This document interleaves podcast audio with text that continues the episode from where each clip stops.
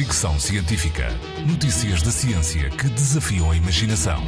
Com Isilda Sanches. Fala-se muito de como o uso indevido de antibióticos tem contribuído para o surgimento de bactérias multiresistentes, o que representa uma séria ameaça de saúde. Mas hoje falo de um outro efeito adverso do uso destes medicamentos. Segundo estudo publicado no BMG Journals, a exposição a antibióticos está associada a um risco acrescido de desenvolver doença de Crohn, uma doença inflamatória intestinal, sobretudo em indivíduos com mais de 40 anos.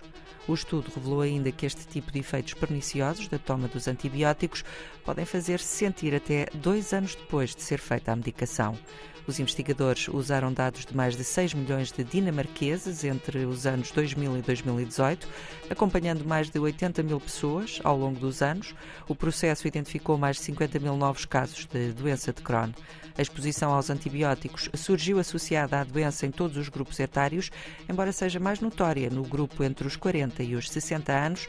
E além da doença de Crohn, a toma de antibióticos também foi associada à colite ulcerativa.